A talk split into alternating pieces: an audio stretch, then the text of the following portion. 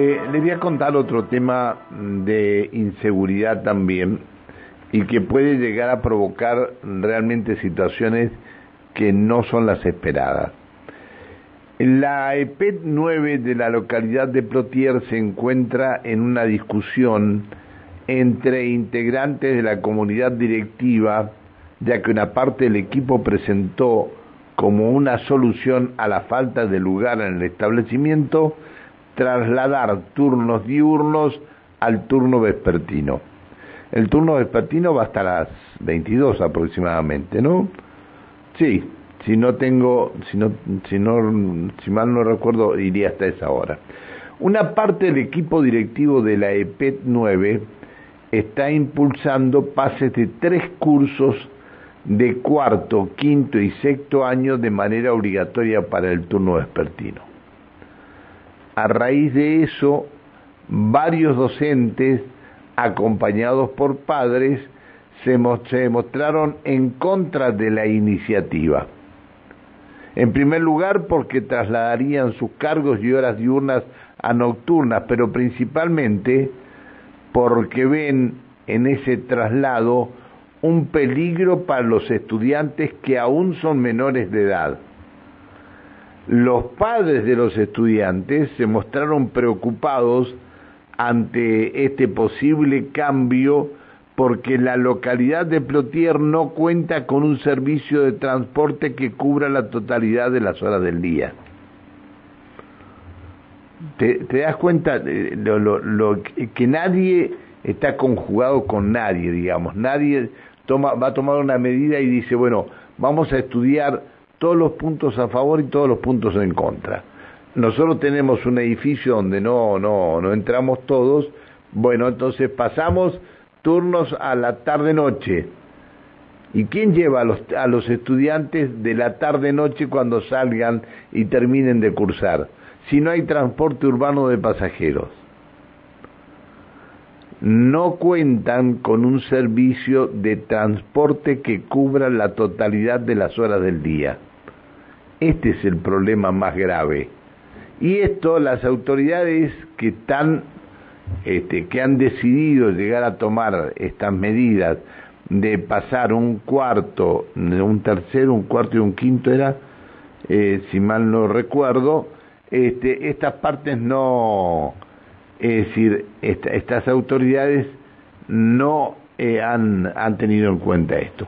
Eh, para destacar, el EPEN 9 cuenta solo con un turno vespertino, que ese turno se creó únicamente para dar solución a los estudiantes que durante la pandemia se atrasaron, pero el resto de los cursos son diurnos. A ver, y estamos eh, hablando todos de menores. Pero por supuesto, no no hay no hay mayores. Eh, generalmente quienes hacen eh, en nocturno este, o vespertino eh, son mayores generalmente. Generalmente. Pero bueno, el UNEI Domina, ¿cómo estás? Buen día. Hola, muy buen día. Muchas gracias por la comunicación, vos y a toda la audiencia. Buen día y gracias por escucharnos. Este, el UNEI, vos sos presidenta del Consejo Escolar en la ciudad de Protia. ¿El Consejo Escolar qué vendría siendo? ¿El distrito? No, el Consejo Escolar es el organismo que hace de intermediario entre la comunidad educativa, las familias, los estudiantes y los trabajadores ah, y el Consejo Provincial de Educación. Nosotros en la provincia tenemos 13 distritos, digamos, esa es la división que se hace para la organización y eh, yo estoy en la presidencia del distrito 10 que abarca la localidad de Plotier, Cenillosa, Arroyito y Chocón, con todas las escuelas. Bien. Eh, lo, eh, a ver, a la EP 9 de Plotier, ¿van chicos de qué, de, de, qué zonas de Plotier? De todo Plotier, incluido China Muerta. Bien. Es una de las, de las principales problemáticas que nosotros presentamos para esta imposición que se está queriendo hacer desde, bueno, desde algunos organismos. Bien, contanos vos un poquito, porque yo algo relaté recién mientras esperamos. Contanos un poquito ustedes este, cuál es el problema que tienen para que trasladen a, este, varios cursos al turno vespertino. Bueno, la principal problemática es que surge de manera espontánea esta, esta decisión, eh, entonces se hace de manera obligada, ¿no? Esto es lo que se está intentando hacer, de manera obligada, trasladar cursos que, que funcionaban a la mañana o a la tarde, de cuarto, quinto y sexto año, al turno vespertino. Eh, ¿Hasta qué hora va el turno vespertino? Y en principio hasta las 10 y 20 de la noche. Bien.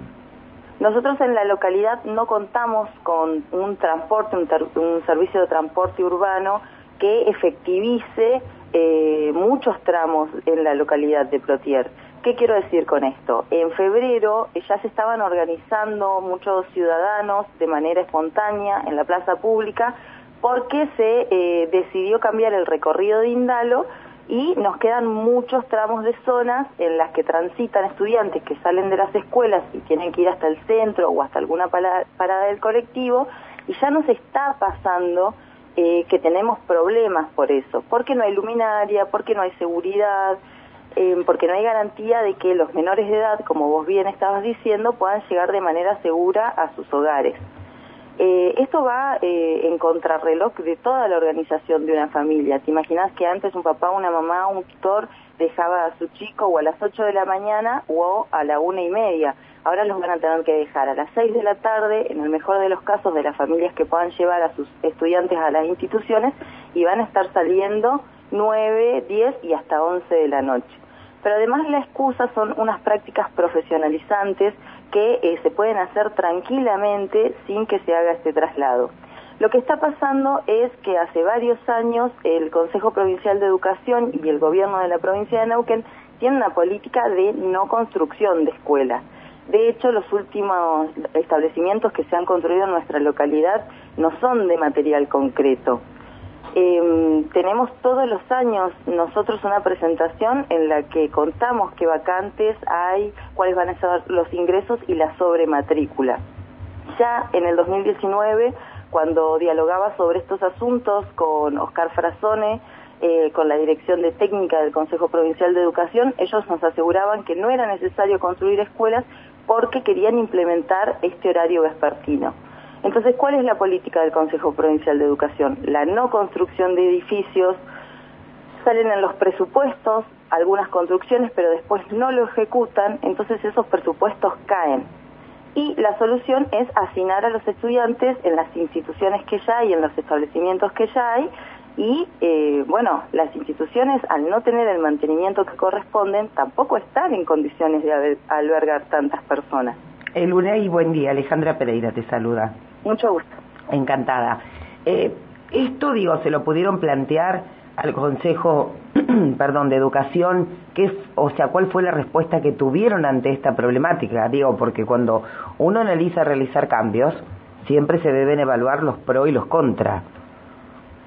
No hay una respuesta concreta del Consejo Provincial de Educación. Ellos consideran de que los vespertinos hay que implementarlos sí o sí y no hay una apertura al diálogo con respecto a esto. La comunidad por eso se está organizando y, y, bueno, los estudiantes están visibilizando esta problemática porque están muy preocupados. Hay familias que están muy angustiadas, hay chicos que vienen desde China Muerta, la escuela técnica es buscada por algunas familias por la formación que tiene, eh, bueno, porque tiene muchos contenidos en las, en las áreas específicas y exactas, por ejemplo. ¿Cuál es la matrícula que tiene el EPET 9? Y hoy, hoy la EPET 9 tiene eh, tres estos años, tres quintos años, eh, creo que tres cuartos años también, cuatro terceros, cuatro segundos, cuatro primeros. Entonces estamos hablando... Es decir, hay que hay, tiene o alquilar otro este edificio o hacer alguna otra cosa, ¿no? Pero eh, esto, esto sería...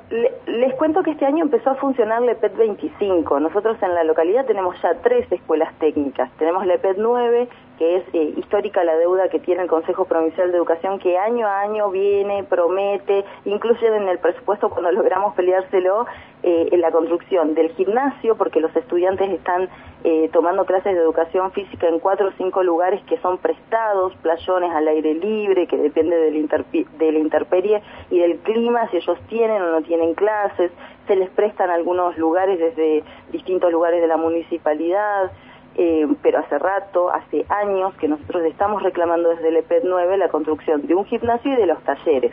Con la construcción del espacio de los talleres, que deberían haberlo iniciado a finales de agosto y todavía no lo iniciaron, consideran que lo van a iniciar en algún momento del año que viene, si nosotros tuviéramos ese espacio no, no habría ninguna necesidad de generar un vespertino. Pero además tenemos el PET 25 que se inauguró este año y que está funcionando en el APAD, en dos eh, aulitas improvisadas, los chicos no tienen lugar para taller, los chicos no tienen baños en condiciones, los, chicos no tienen lugares eh, para hacer SAF, para hacer educación física, eh, no tienen ni siquiera percheros para colgar sus ropas cuando van, las tienen que dejar en el piso. Yo les puedo mandar imágenes de los estados en los que están las escuelas técnicas y la verdad que son muy lamentables. Y nos hemos cansado de hacer las presentaciones en el Consejo Provincial de Educación para que se hagan presentes las autoridades. A veces nos pasa que los directivos cargan que necesitan que les vengan a, arreglar, por decirte algo, un clavo y la gente de mantenimiento escolar viene y solo te arregla ese clavo. Y si vos le mostrás que en realidad hay mucho más para arreglar, te hacen hacer todo un proceso burocrático en el cual vos tenés que volver a cargar al SITMA un sistema, eh, todo lo que, lo que vos vas encontrando que se va rompiendo en las escuelas, pero no hay una autoridad competente que venga y que certifique el estado de la escuela y arregle todo lo que considere un profesional que hay que arreglar. Porque te imaginas que las directoras que ya están saturadas de una gran tarea eh, administrativa, pedagógica y de una gran responsabilidad, encima ahora tienen que hacer de eh, técnicas de mantenimiento y estar revisando las escuelas y estarles Bueno, a ver, contame. Para que vengan a arreglarlas. En 30 segundos, ¿qué piensan hacer? En 30 segundos, porque ya estoy solo el informativo, me pasé dos minutos del de informativo. En 30 segundos, ¿qué piensan hacer? Eh, vamos a acompañar a la comunidad, a las familias, a los estudiantes y vamos a hacer, estar atentos a lo que ellos resuelvan. Hoy los chicos están de asamblea y las familias están autoconvocando para hacer las presentaciones en el Consejo Provincial de Educación, en el Consejo Deliberante y eh, poder ser escuchados ante este reclamo. Gracias por atendernos. Muchas gracias a ustedes. Gracias, Eluna, y chao, hasta luego. La presidenta del Consejo Escolar Distrito 10 en la ciudad de Plotier, el, UNEI domina. Che, será muy difícil, muy difícil, porque el presupuesto del 2023, no sé cuántos miles de millones de pesos van, van destinados a educación. Será muy difícil ver si pueden llegar a solucionar el problema de, de esta y de otras tantas escuelas.